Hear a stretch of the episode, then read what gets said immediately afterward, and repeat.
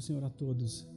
Essa é a continuação de uma série de mensagens que estamos falando sobre a igreja, características de uma igreja viva, marcas que distinguem a verdade, a natureza da igreja bíblica que Jesus instituiu.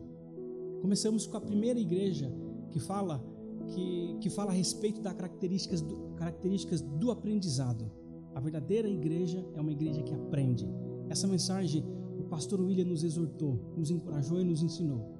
A segunda mensagem foi semana passada pregada pelo nosso irmão João. Nosso irmão enfatizou a respeito do tema a igreja viva é uma igreja que cuida. E essa igreja que cuida, ela se manifesta com algumas linguagens. A primeira linguagem é a linguagem da comunhão. A segunda linguagem é a linguagem do serviço.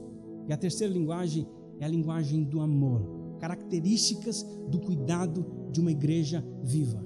Hoje, dando continuidade a essa série de pregações, falaremos a respeito de uma igreja que adora. Uma igreja que adora. Um elemento essencial que distingue a natureza da verdadeira igreja dentre os outros que já foram mencionados. Talvez a série seria grande demais para fazer uma exposição exaustiva distinguindo todas as características de uma igreja, seria levaria muito tempo. Todavia, quatro características são essenciais e essas quatro serão expostas e pregadas pela manhã nessa série. E hoje, mais uma vez, enfatizaremos a, a linguagem ou a característica viva de uma igreja, que é uma igreja que adora. Talvez uma pergunta que deva permear o início dessa mensagem é: por que essa característica é uma característica tão importante? Bom, vemos o aprendizado como uma característica importante. Observamos também que o cuidado é uma característica importante. Por que, que adorar a Deus é uma característica importante? Deixe-me apresentar algumas razões, algumas razões pelas quais a adoração é um elemento fundamental, é um elemento que separa o menino do homem, que separa, que distingue a natureza da igreja. Primeiro, uma, uma das características é que ela é uma responsabilidade para com Deus. A igreja ela tem muitas responsabilidades, muitas responsabilidades, muitos mandamentos, mas todos os mandamentos que estão sobre todas as características, é, me corrigindo, todas as características que estão sobre a igreja, que não são uma característica que coloca a responsabilidade sua para com Deus, ela deve ser secundária.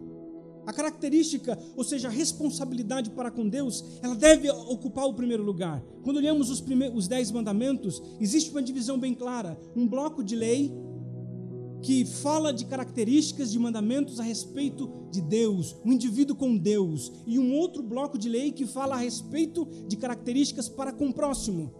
Uma está diretamente relacionada com outra. Todavia, se a gente não obedece a responsabilidade para com Deus, dificilmente olharemos da maneira correta, da maneira responsável e bíblica para com o próximo. Assim, essa é uma primeira característica que coloca a adoração como o primeiro lugar, uma das maiores responsabilidades e características de uma igreja viva, porque ela é uma responsabilidade do indivíduo, da pessoa para com seu Criador. É importante olhar para o seu próximo, na perspectiva do evangelismo, talvez. Sim, outra característica que é o coração e a vida da igreja. Mas a adoração coloca você diante do teu Criador. Uma vez que você sentiu a visitação, a comunhão, foi nutrido pelo Deus que você criou, desta maneira você é capaz de lidar de modo respeitoso, digno, honroso com a criatura que ele criou, com o seu próximo. Assim, o evangelismo, assim, o evangelismo, ele não tem tanta força e peso. Quando a gente olha para a natureza da adoração, essa é, é a primeira característica que dá peso, que coloca responsabilidade, é a responsabilidade para com o seu Criador. A segunda característica é que, que se a gente olhar para a adoração e para as outras características, o tempo, ele ou rouba a natureza da característica que você olha da sua igreja, por exemplo, o amor, o, a fé, a esperança, os dons, o tempo, quando Deus abrir a janela da eternidade e levar a sua igreja muitos desses dons e muitas das, dos dons espirituais e das outras características da igreja, ela perde o seu efeito. Todavia, a adoração, ela entrará porta dentro da eternidade.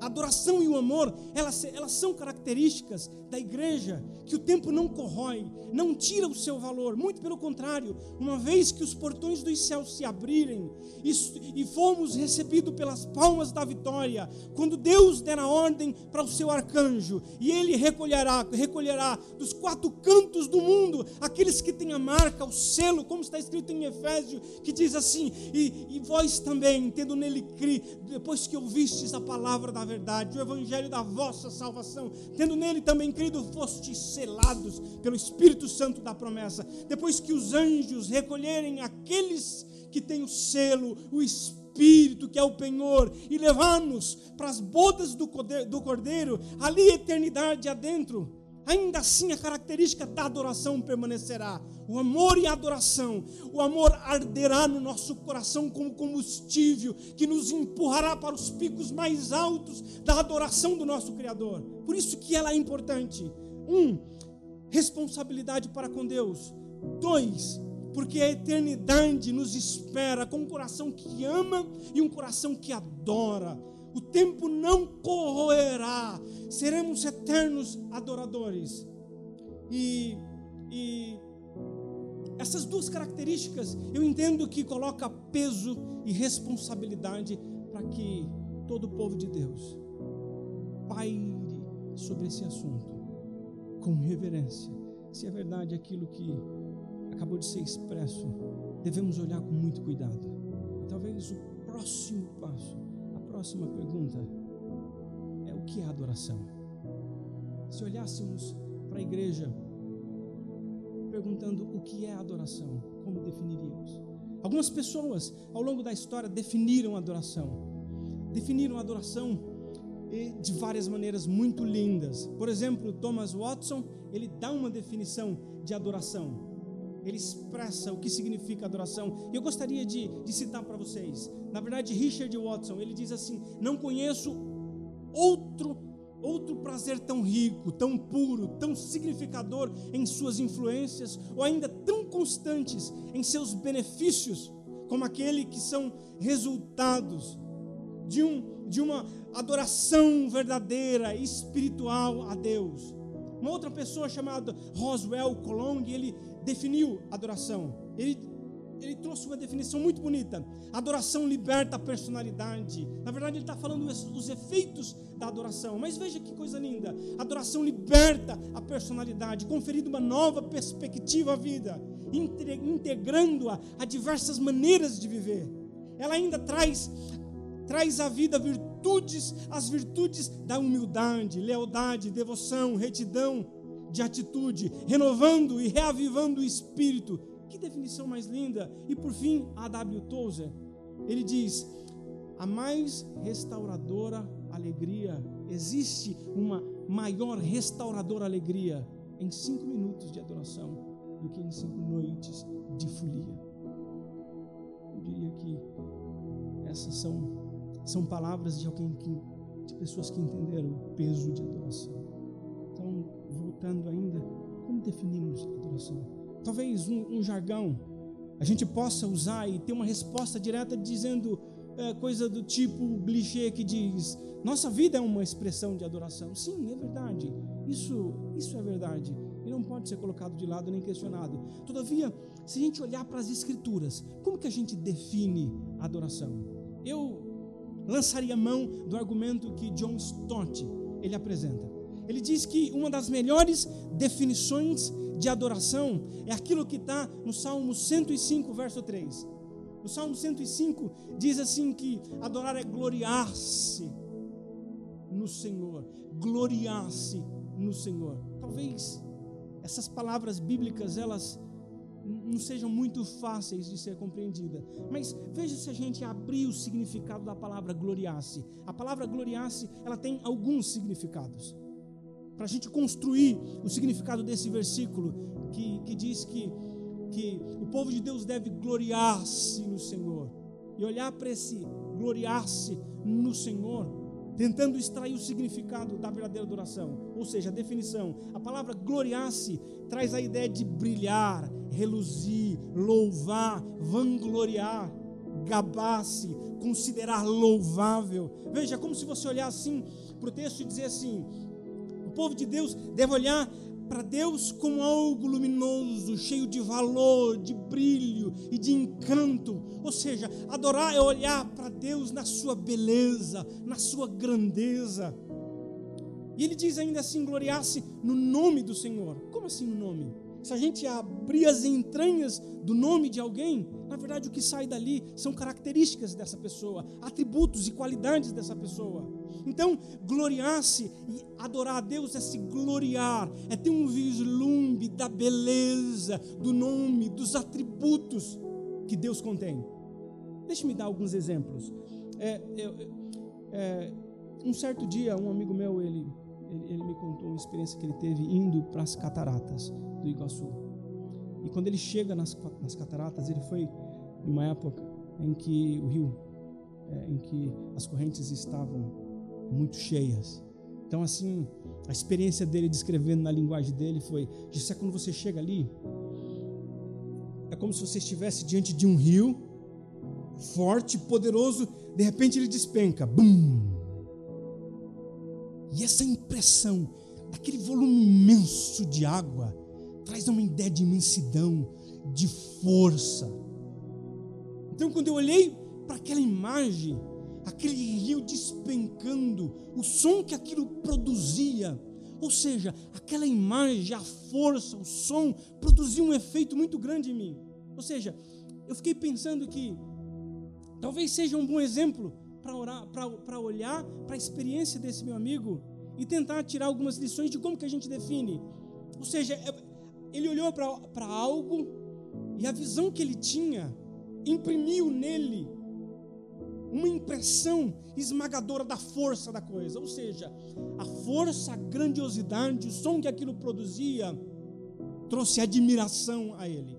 Onde eu quero chegar é que a ideia de adorar a Deus e se gloriar nele é olhar para Deus e vendo nos seus atributos, na sua grandeza, naquilo que ele é, e ser impressionado pelo efeito, ser impressionado pela sua criação, pelo seu poder imenso que ele tem. A definição de, adora, de, de um verdadeiro adorador ou de adoração bíblica é uma contemplação extasiada da grandeza e da majestade e da onipotência de Deus. Se adorar.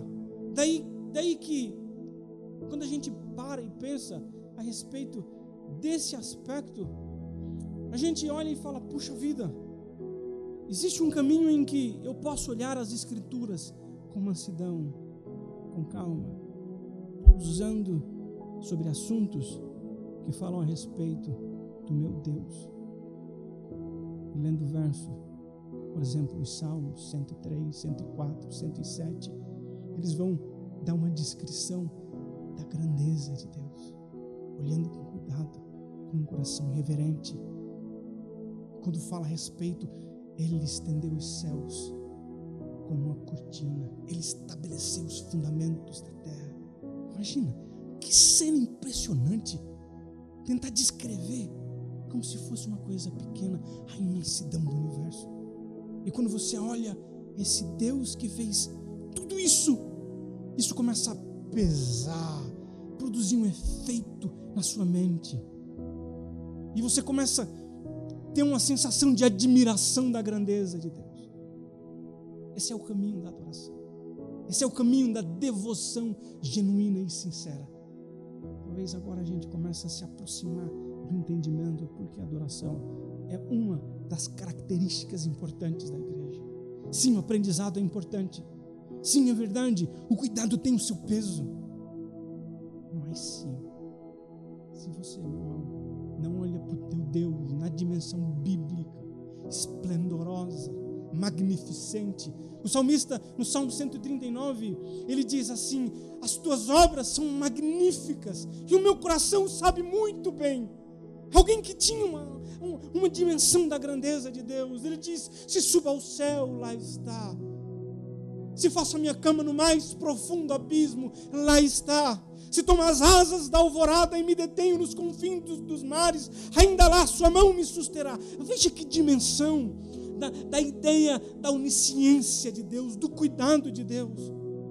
Que homem que foi afetado por uma compreensão grandiosa de Deus. Por isso que é importante uma igreja viva, é uma igreja que conhece o Deus a qual ela serve. Uma igreja viva é uma igreja que adora, que conhece, que tem experiência na adoração. E quando eu digo igreja, uma igreja viva é um indivíduo. Igreja é indivíduo. Para você, é, sou eu. Conhecemos o Deus que nós servimos. Bom, até o presente momento, eu apresentei para os irmãos razões pelas quais adoração é uma característica importante da igreja. E dois, o que é a definição de adoração. Mas ainda assim existem características importantes que dentro da adoração, características que são fundamentais. Se você abrir e fatiar a adoração, existem princípios que brotam, que precisamos olhar para eles, para ele com muito cuidado. Assim como precisamos identificar a natureza de uma igreja sadia, precisamos também identificar a natureza de uma adoração sadia, verdadeira. E uma das principais características dessa adoração sadia é que a adoração ela é bíblica. Ela deve ser bíblica. Talvez é muito lógico, é muito óbvio esse, esse princípio, mas a gente precisa explorar esse princípio. Veja comigo, lembra daquela passagem em que, em que o apóstolo Paulo ele se dirige até Atenas e chegando no aerópago ele encontra ali vários altares e nenhum dos altares tem uma inscrição dizendo ao Deus desconhecido. Ali estava sendo exposto aquilo que os profetas, aquilo que, aquilo que os, que os filósofos eles acreditavam. Eles acreditavam em todo, todo tipo de, de deidade. Uma deidade para a beleza, para a força, para o trovão, para os intempéries da natureza. Cada uma tinha uma divindade atribuída a eles. E talvez se você entender a lógica romana, a lógica filósofa, filósofa grega, faz sentido ter um altar específico a um Deus desconhecido. Porque se a lógica era cada Deus ele tem ele tem direito de receber uma oferta para apaziguar, para propiciar a ira dos deuses, vai que a gente se esqueceu de algum Deus. E ele pode ficar irado. Então é necessário ter um, um altar erigido para esse Deus. E ali a gente colocou um, esse Deus. E Paulo ele olha aquele contexto e vê e entende uma oportunidade para anunciar um Deus desconhecido até o presente momento. O ponto por detrás de Paulo é que é impossível você adorar um Deus que você não conhece. É impossível você prestar culto, um culto digno que honre o Deus que supostamente você adora, se você não o conhece.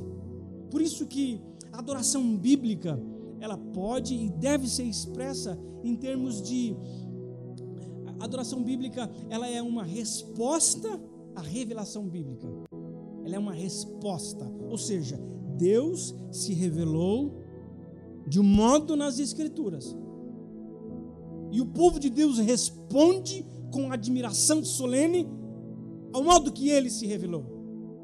Ou seja, uma das características fundamentais da adoração é que ela deve ser bíblica, ou seja, uma resposta ao modo que esse Deus se revelou. Não deve ser uma adoração. Eu não ofereço a Deus um culto baseado nos meus pensamentos, naquilo que eu acho que é importante para Deus. Mas eu ofereço a Deus um culto com elementos, ou uma adoração, ou uma devoção do modo que ele mesmo estabeleceu na sua palavra. Por isso que, que os reformadores no século XVI, eles estabeleceram um caderno de oração e um cronograma para que a cada domingo do ano existia um princípio que a palavra de Deus estaria sendo ensinada, estaria sendo inculcada na cabeça dos irmãos, para que esse Deus que é conhecido, é revelado até uma certa medida, até uma certa capacidade, do nosso intelecto para que esse Deus fosse anunciado e ensinado de acordo com as Escrituras. Era uma preocupação seríssima. É, é, é bonito de ver. Por isso que é importante pensarmos que a leitura da palavra de Deus na pregação, no culto público, ela não é um intruso, ela não é alheio à, à, à verdadeira adoração, mas ela é parte integrante, fundamental, ela é um eixo central em que tudo gravita em torno dela. Por isso que, uma vez que o indivíduo não conhece as escrituras, a sua adoração, ela é muito frágil, é muito falha. A sua adoração, ela tem, ela corre o risco de, ao invés de adorar o seu Deus, você pode ofender o seu Deus. Porque a maneira que ele quer ser adorado está impresso, está impressa nas páginas das Escrituras. Podemos ver alguns exemplos da beleza da adoração. Veja como o povo de Deus adorava. Exemplo, Salmo 108, verso 1 diz assim: Firme está meu coração, ó Deus. Eles, veja como que eles expressam uma adoração, uma, um entusiasmo, olhando para o Deus que, que criou eles, que cuidou deles, que resgatou eles da mão opressora de um tirano, faraó perverso. Eles, diz, eles dizem, o povo de Deus de modo coletivo, dizendo no Salmo 108: Firme está o meu coração, ó Deus, cantarei e entoarei louvores de toda a minha alma, renderei graças ao Senhor, porque Ele é bom e a sua misericórdia dura para sempre. E diz assim: digam os redimidos, olha que coisa linda, Veja como é bonito, como que eles expressam a ideia de você que foi redimido e resgatado, diga, evoque, dizendo, digam os redimidos, rendei graças, porque Ele resgatou você da mão do inimigo e congregou em terra, em, em, em terras, no oriente, do ocidente, no norte do mar. Veja que beleza! É um reconhecimento do poder resgatador de um Deus que nós servimos. Ainda no Salmo 106, veja como que a adoração bíblica, ela está fundamentada nas escrituras. Diz, o Salmo 106 diz: "Quem saberá contar? Quem saberá contar os poderosos feitos do Senhor ou anunciar os seus louvores?" Veja que é como se ele estivesse diante da grandeza de Deus e a mente, o intelecto dele diz: "Quem pode contar a grandeza, aquilo que o nosso Deus fez?" vai muito além, está acima da nossa capacidade. Veja que visão bela da grandiosidade, se adoração. Talvez aí está um, uma dica ou um princípio para que o povo de Deus se agarre, olhando para as Escrituras, olhando, olhando para os Salmos, o modo em que eles olhavam para Deus com reverência com exultação, com exuberância, com grandeza, atribuindo a Deus glória e honra, olhando para eles em imaginação solene, contemplando as suas grandezas, os seus feitos. É evidentemente que o próprio Deus iluminou e instruiu a mente daqueles que escreveram os salmos. Mas ali existia o elemento humano, admirado, extasiado diante da grandeza de Deus. Ainda o último versículo diz assim: Bendize a minha alma, ó Senhor, e tudo que há em mim bendiga o seu santo nome. Que verso lindo! É como se o indivíduo estivesse diante de si mesmo, olhando para dentro e dizendo: Bendize a minha alma, fala coisas boas, coisas bonitas, grandiosas do seu Deus. Essa é a natureza do princípio. Adoração, ela deve ser bíblica, ela deve estar enraigada, fundamentada em cima do princípio bíblico. A Bíblia deve nortear. A Bíblia deve nortear a minha, a tua vida. É bonito por isso que quando a gente olha no culto, a gente vê alguns elementos importantes que são necessários na vida da comunidade cristã.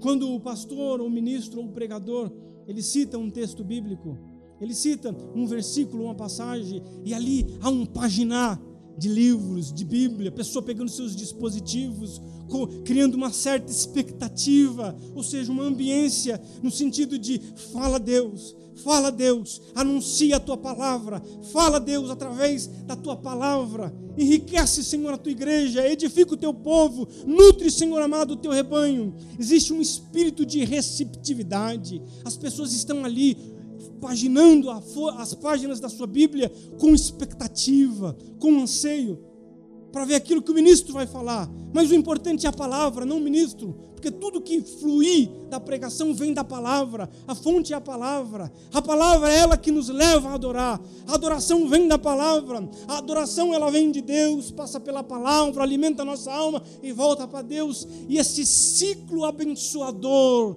esse ciclo edificador, ele é gerado no meio da comunidade pela palavra. Por isso que a adoração deve ser bíblica. Por isso, meu irmão, talvez uma cura para a tua angústia, para a tua solidão, para o teu temor, para o teu medo. Olha para o teu Criador nas páginas das Escrituras. Olha, medita com um coração solene. À medida que o teu Deus cresce diante dos teus olhos, as tuas dificuldades, os teus temores, e os teus medos, eles vão diminuindo, eles tendem a perder, perder força.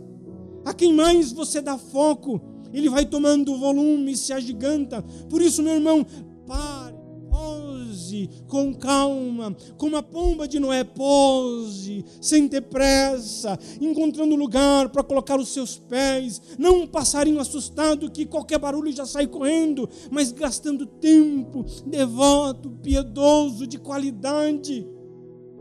Esse tempo devoto de qualidade olhando em adoração solene, fortificará sua alma para lidar com o seu chefe, fortificará a sua alma, preparará a sua mente para você sujeitar os impulsos que vêm da mente, do temor, vozes estranhas. Primeiro você ouviu a voz do seu pastor, que vai lhe dizer: Não temas, eu sou contigo. Existe um rio cujas correntes alegram a cidade de Deus. A palavra de Deus vai, vai dizer: ser, ser forte e corajoso, te encorajando. Ela vai dizer: Estou contigo. Ela vai dizer: Na minha, na minha angústia, clamei ao Senhor, e ele se inclinou e ouviu a minha voz. Por isso, os pensamentos que nos cercam, quando eles quiserem gritar, vai ter uma voz que vai estar ressoando na tua alma, e ali será uma âncora em que você se abraça. É a palavra de Deus, ela vai te dar uma, um lugar para colocar os pés, firmando os seus pés na rocha. Não é qualquer vento de dificuldade que te tira do eixo, não é qualquer vento que te empurra para o desespero, porque os teus pés estão firmados na rocha da palavra.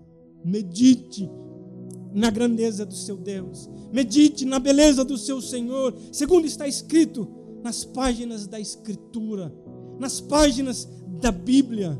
E assim a sua adoração será sadia, bonita, revigorante, fortificadora, edificadora da sua alma e daqueles que estão perto de ti.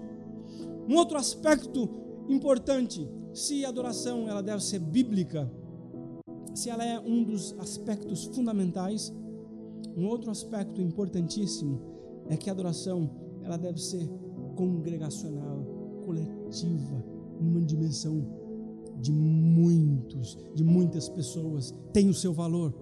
A devoção no seu particular, a sua meditação, a sua adoração, a sua oração sincera diante de Deus, a sua leitura piedosa.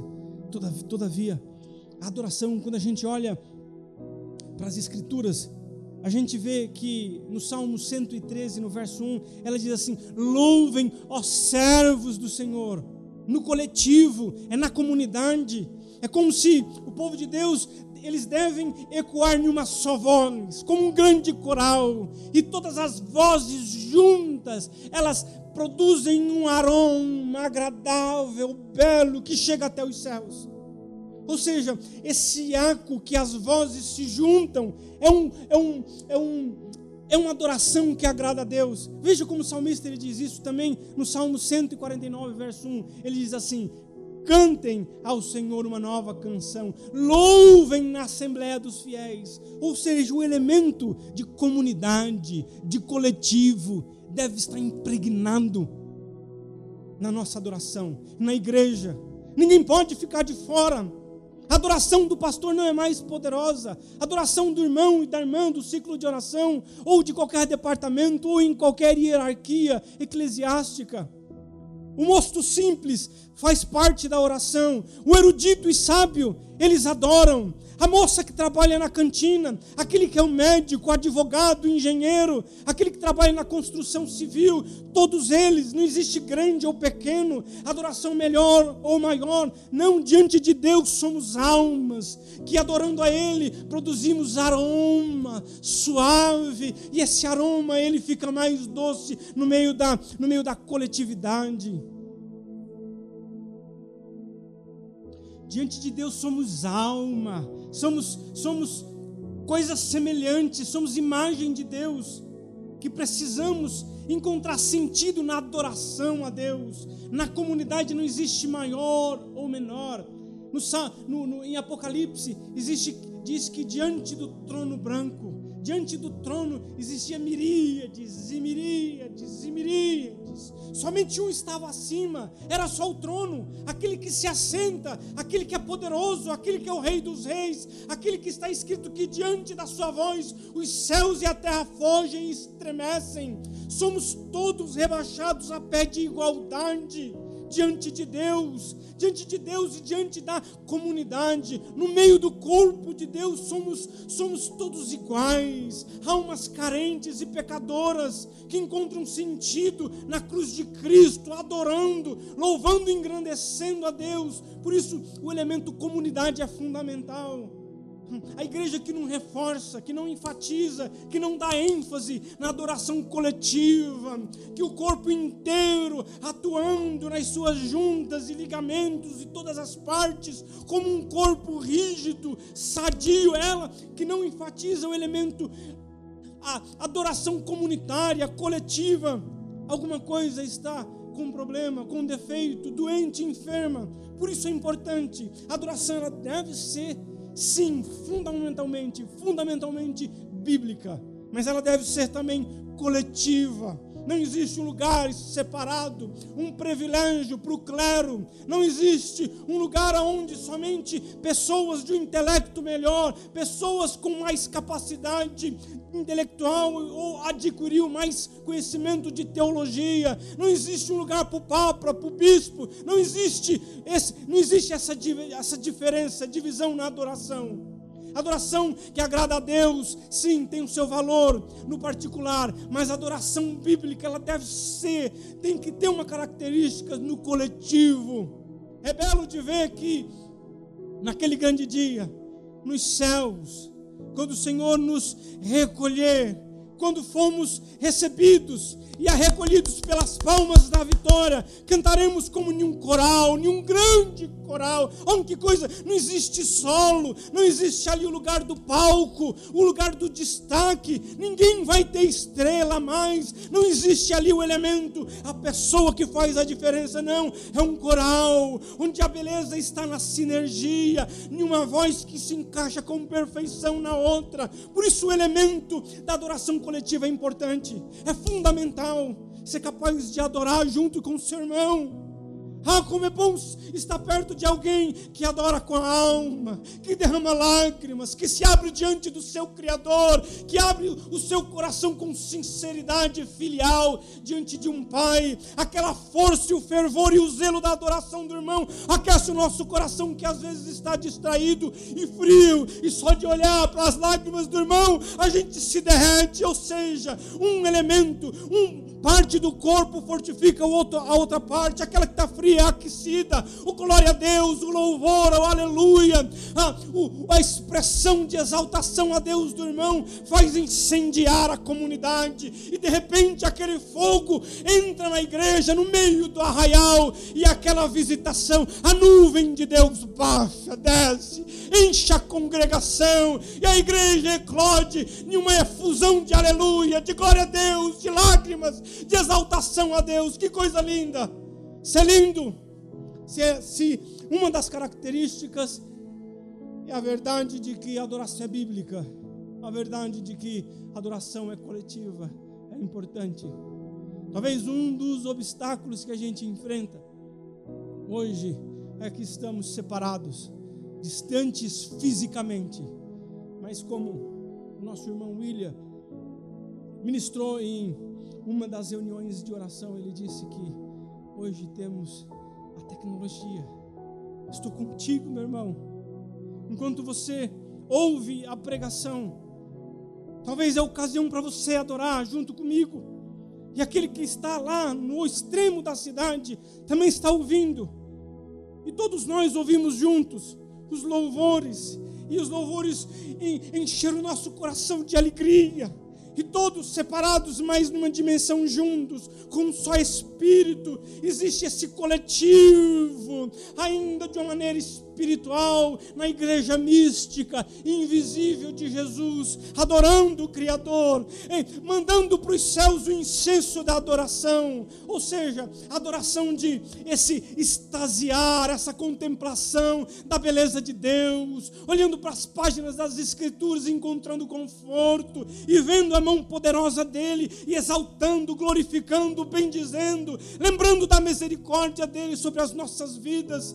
Meu irmão, põe a mão na tua consciência. Lembra onde você estava. Lembra a situação que Deus te encontrou, indigno ainda nos seus pecados, merecendo o castigo de Deus e o inferno. Mas Deus, em sua muita misericórdia, segundo o seu muito amor com que nos amou. Veja, textos dessa natureza em Efésios capítulo 2 faz e deve fazer o cristão pôr a mão na consciência e ver o tamanho da bondade de Deus, o tamanho da misericórdia de Deus. Isso deve produzir nele um glória, um aleluia, não aquela coisa forçada, mas na alma, talvez não sai da boca, mas o coração bate mais forte. Você se lembra a sua vida de promiscuidade, de pecado, a tua vida errada no mundo, vem vivendo para os seus próprios prazeres, mas Deus ele foi implacavelmente ao teu encontro e te trouxe, te mudou a mente, o coração, está mudando até agora.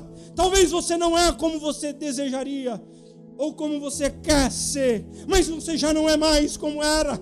Eu não sou mais como eu era.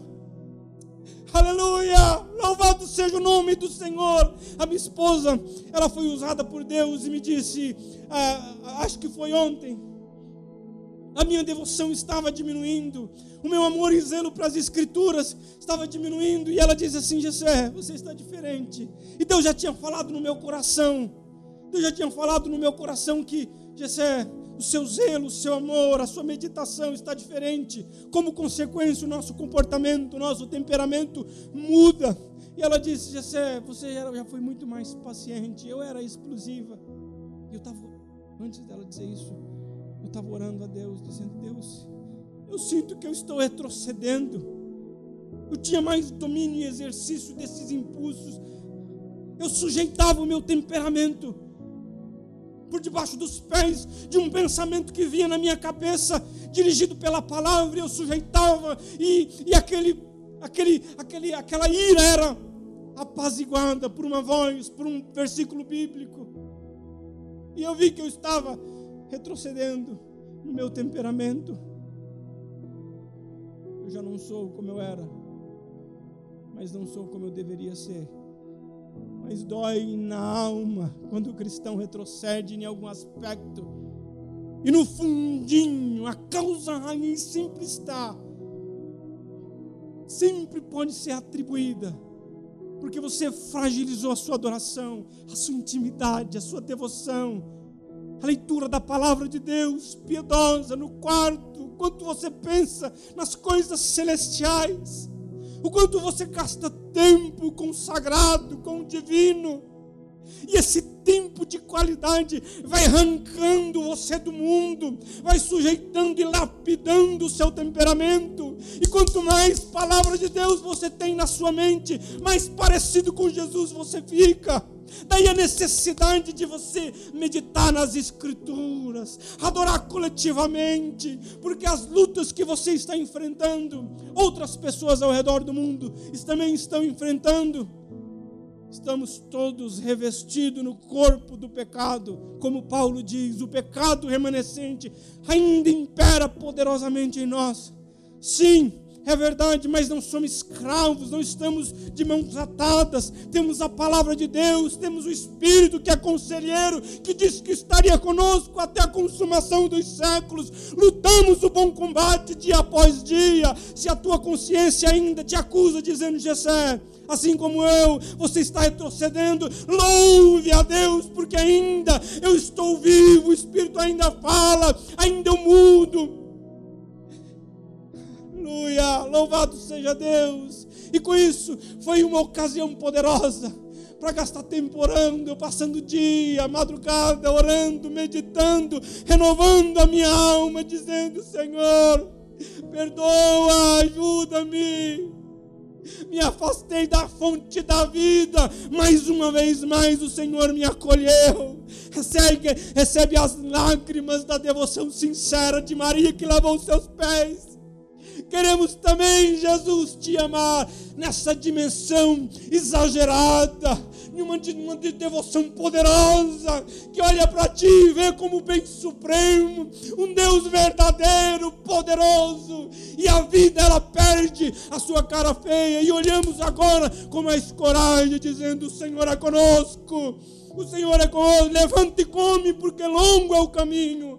Aleluia adoração bíblica, adoração coletiva, elementos essenciais que devem estar presentes numa igreja viva.